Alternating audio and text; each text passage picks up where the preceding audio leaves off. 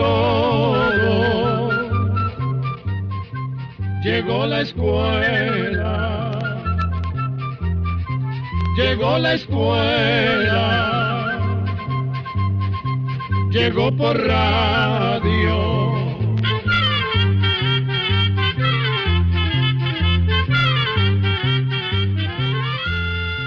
El Instituto Centroamericano de Extensión de la Cultura presenta su programa Oigamos la Respuesta.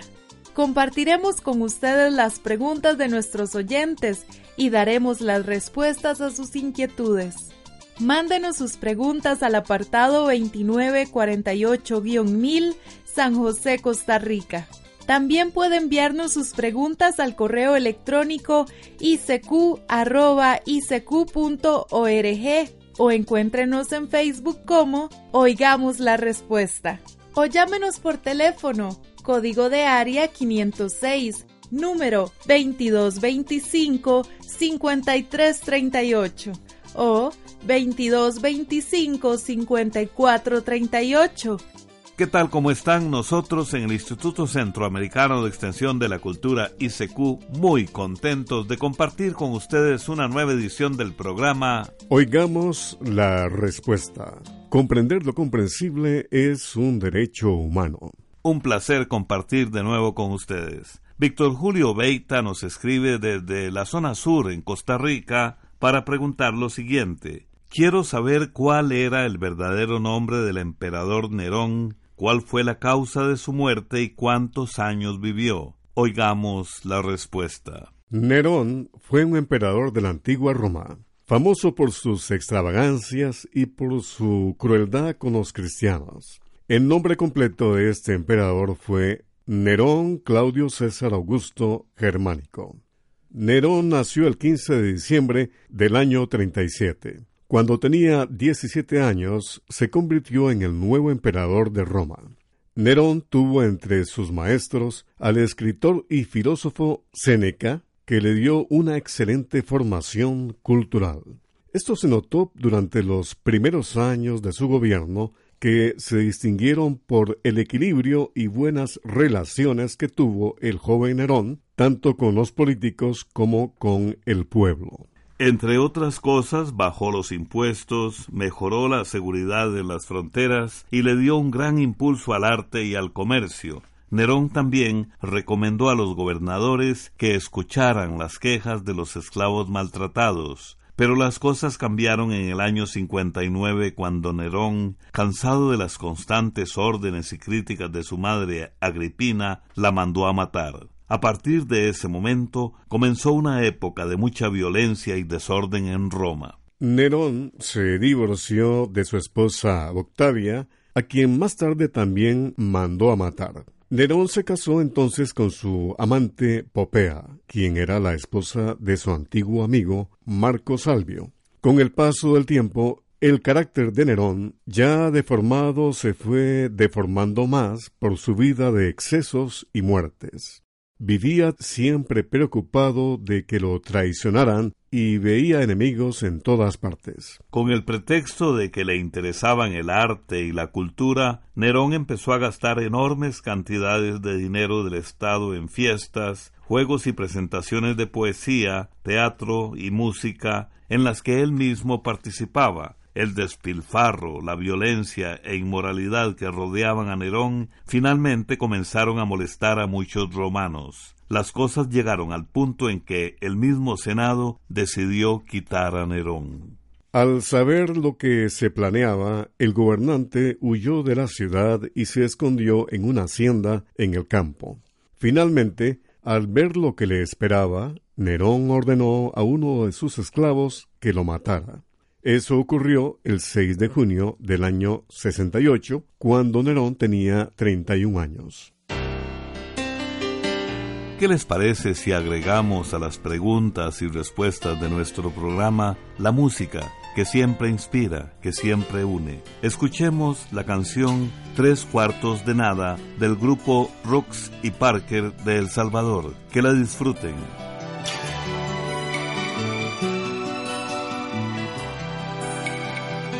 ¿Qué te queda después de la danza del dinosaurio. ¿Qué te queda después del cotidiano humo y alcohol?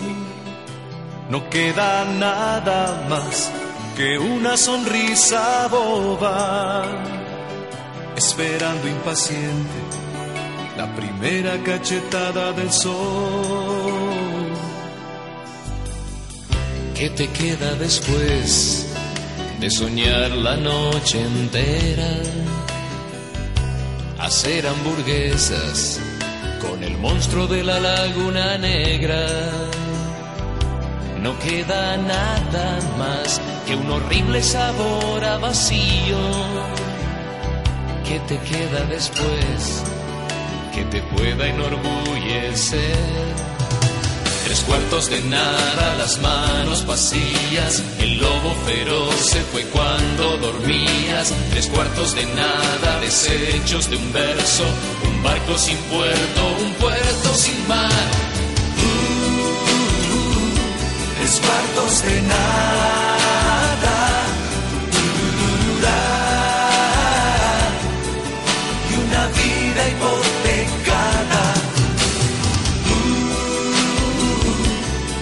Cuartos de nada.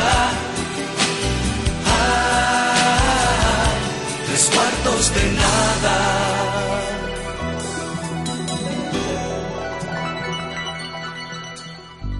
¿Qué te queda después de comprar locura a plazos? Después de ver girar durante horas el cielo falso. No queda nada más que un espejo reclamando a gritos. Devuélvame el reflejo de aquel que les presté. Tres cuartos de nada, las manos vacías. El lobo feroz se fue cuando dormías. Tres cuartos de nada, desechos de un verso. Un barco sin puerto, un puerto sin mar. Cuartos de nada.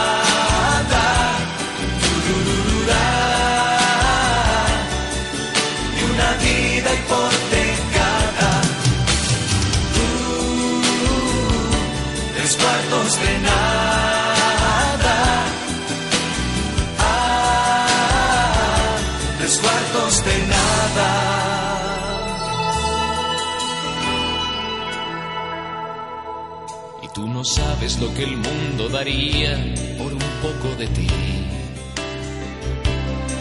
Ni te imaginas lo que el mundo daría por un poco de ti. Un poco de ti,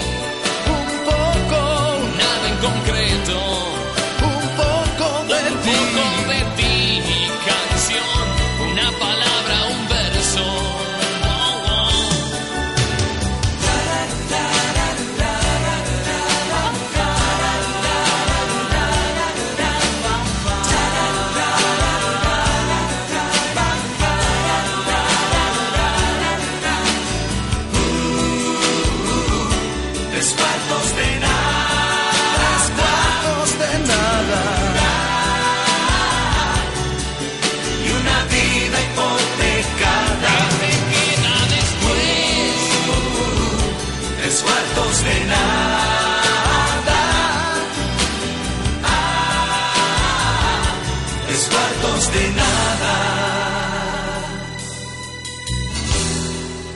Les estamos transmitiendo el programa Oigamos la Respuesta. 54 años de tradición. Muchas gracias por su sintonía. ¿Qué insecticida puedo usar para combatir el picudo de chile dulce? Es la pregunta del señor Javier Artola de Miramar Punta Arenas, que nos envió su consulta a nuestro Facebook. Escuchemos la respuesta. El picudo o barrenador del chile es una plaga producida por un pequeño escarabajo de color negro. Ese escarabajo tiene un pico que usa para alimentarse y para abrir agujeros en las plantas donde la hembra pone sus huevecillos. El picudo o barrenador es una de las plagas que más daño y pérdidas causa a los agricultores. Los ataques de este insecto se presentan por lo general cuando la planta de chile comienza a echar flores y a formar frutos. Por esta razón, las medidas de control deben empezar desde que se empiezan las siembras. Se aconseja eliminar toda clase de rastrojos, es decir, los restos de tallos y hojas que quedan en el terreno después de cortar el cultivo. Este cuidado hay que tenerlo, sobre todo si antes se había cosechado chile en el mismo terreno, porque esos rastrojos podían estar llenos de insectos picudos. También hay que recoger todos los frutos caídos y destruirlos para que el insecto no siga multiplicándose. Una semana antes de que las plantas empiecen a echar flor, se pueden poner trampas hechas con envases plásticos de un galón, pintadas de amarillo y untadas con un pegante. Las trampas se ponen a una altura entre 10 y 60 centímetros del suelo y con una separación de 50 metros entre cada una. Estas trampas también se pueden hacer con unas sustancias llamadas feromonas o con alimentos que se usan como cebo para el picudo. Además, estas trampas van a servir para saber lo extendida que está la plaga y así comenzar a usar insecticidas. Los insecticidas recomendados para el control del picudo son el fipronil, el endosulfán y el malatión. En los empaques vienen las indicaciones de cómo preparar cada producto. Los técnicos aconsejan aplicar cada uno de estos insecticidas de manera alternada para evitar que la plaga se haga resistente al producto. La música, la poesía, los sueños brotan en toda Nicaragua. Escuchemos música de ese país hermano, en la voz de Camilo Zapata, Minga Rosa Pineda. Que la disfruten.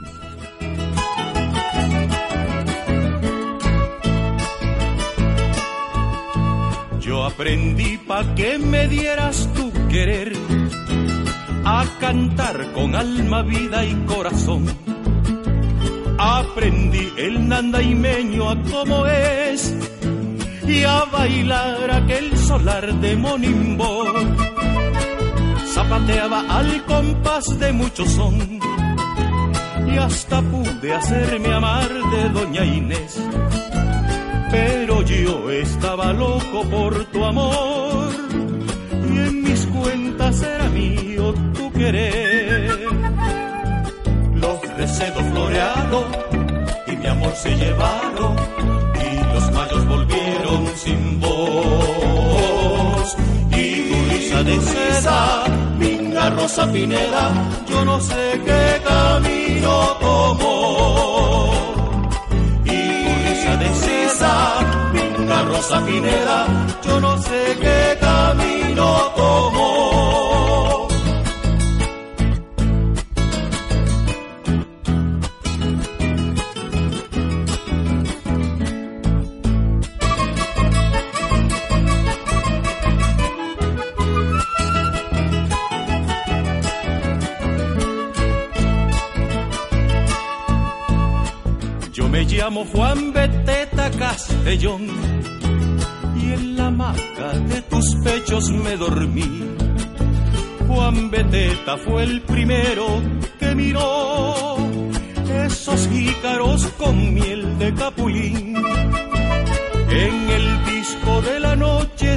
grabó tu promesa bajo un árbol de laurel. Yo lo pongo cuando quiero oír tu voz. Dios lo quita cuando empieza a amanecer. Los recedos florearon y mi amor se llevaron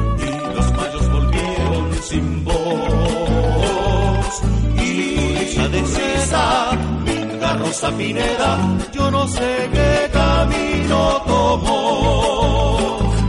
Y tu risa de cesa, minga rosa pineda, yo no sé qué camino tomó.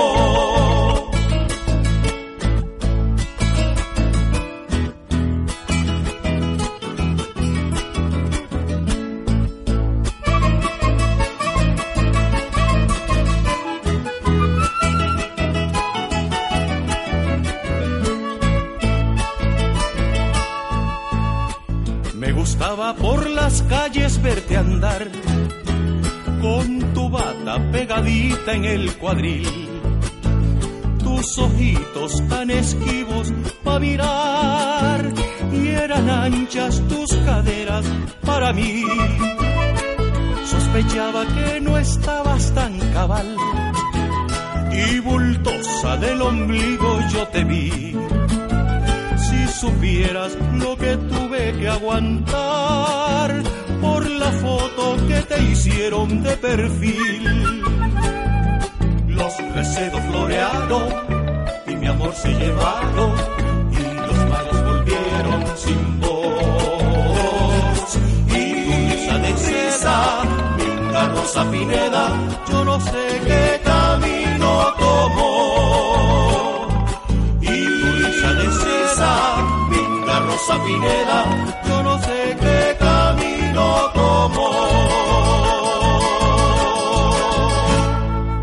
Continuamos en Oigamos la Respuesta. Muchas gracias por su amable atención y gracias también a esta radioemisora que nos permite comunicarnos con usted. El señor Julio Meléndez nos envió una pregunta a nuestro Facebook desde Soyapango, El Salvador. Dice lo siguiente. ¿A los cuántos días nacen las tortugas terrestres? Oigamos la respuesta.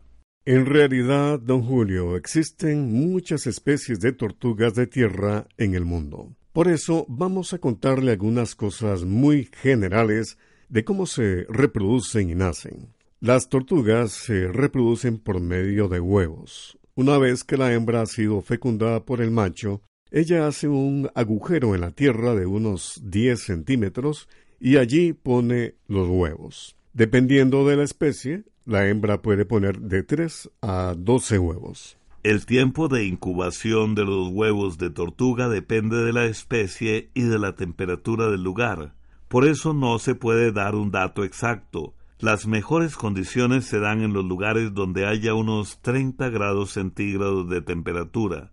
En esos sitios, las tortuguitas pueden durar entre 50 y 80 días en nacer pero si el clima es demasiado frío, la incubación puede durar hasta 130 días. Ahora bien, las crías de las tortugas salen lentamente del huevo. Algunas tardan unas cuatro horas, mientras que otras pueden durar ocho horas y hasta más en salir completamente del cascarón. Según dicen los científicos, es muy importante no ayudar a las tortuguitas a salir de los huevos. La razón para no hacerlo es que durante ese tiempo la pequeña tortuga necesita terminar de absorber las sustancias alimenticias que hay dentro del huevo.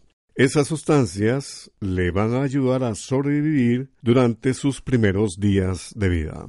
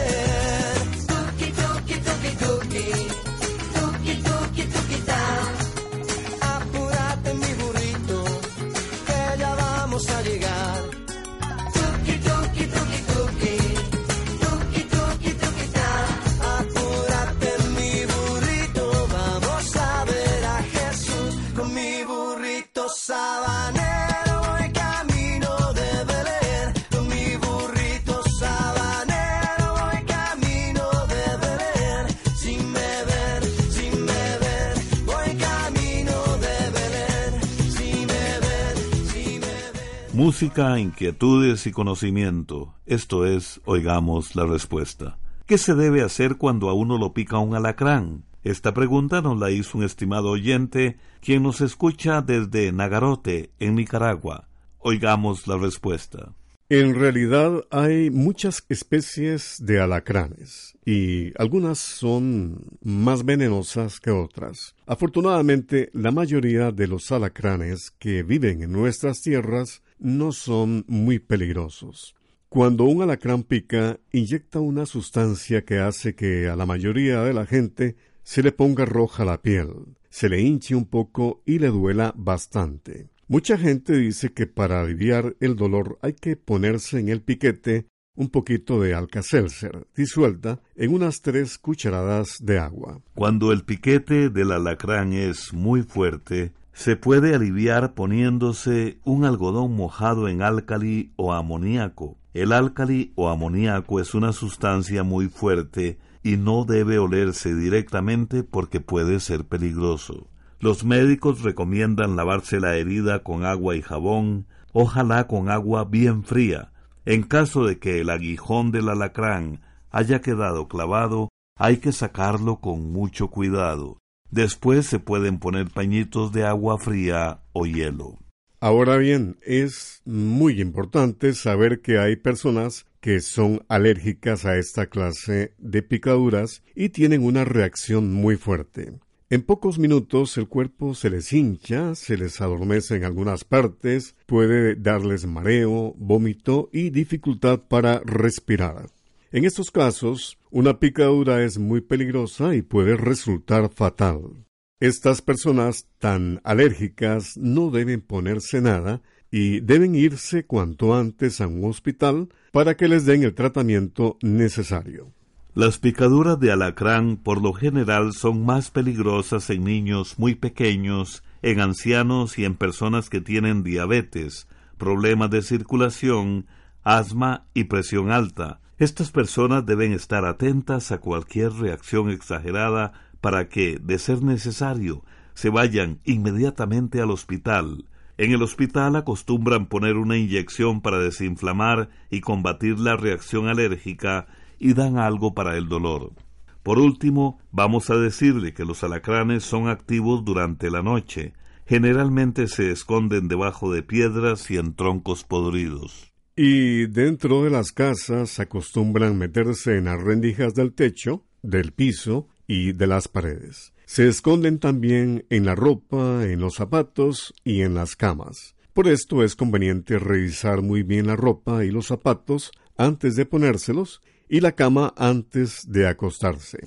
También es conveniente tapar todas las rendijas y quitar la leña, los escombros o cualquier cosa que haya en los alrededores de la casa que pueda servirles de escondite a estos animales. De esta manera hay menos riesgo de pasar un mal rato debido a una picadura del alacrán.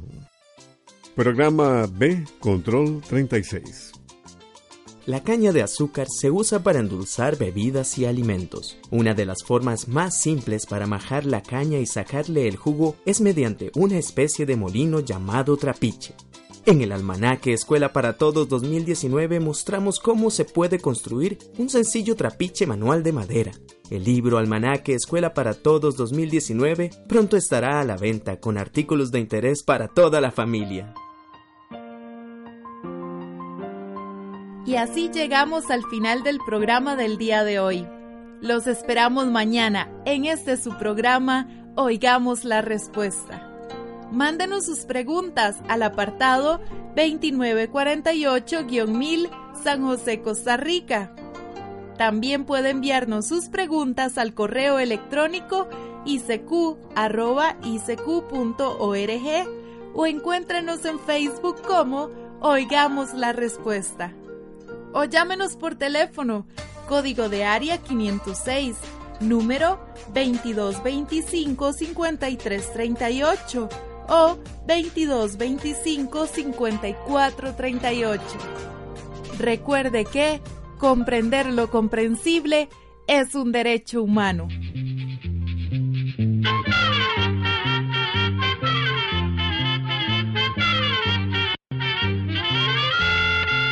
Llegó el momento de despedirnos la escuela, se va cantando